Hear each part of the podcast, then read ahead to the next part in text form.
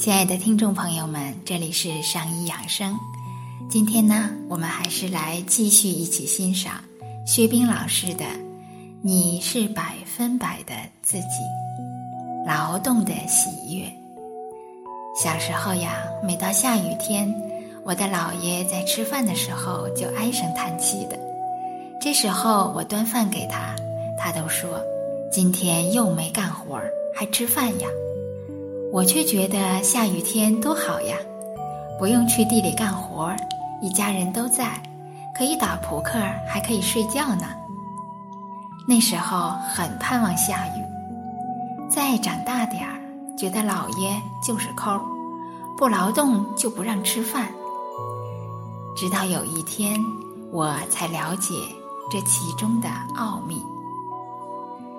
那天我工作起来状态特别的好。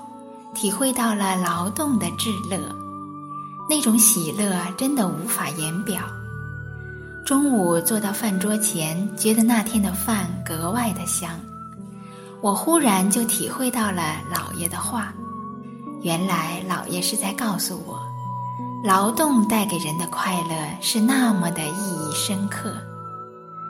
我也是在姥爷离开将近二十年后，第一次觉得。他就在我身边，他的爱从没有离开过我。工作带来的快乐不是外在的享乐，那是一种纯粹的快乐，心是放松的、宁静的、安详的。我第一次体会到了书上常讲的生命本身的喜乐。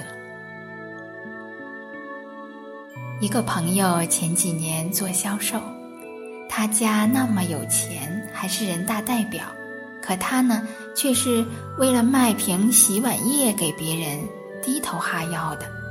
我们都不理解他，坐在一起就批斗他：“你想钱想疯了呀？多少钱是够啊？”那一天，我忽然明白了，他体会到了劳动的快乐。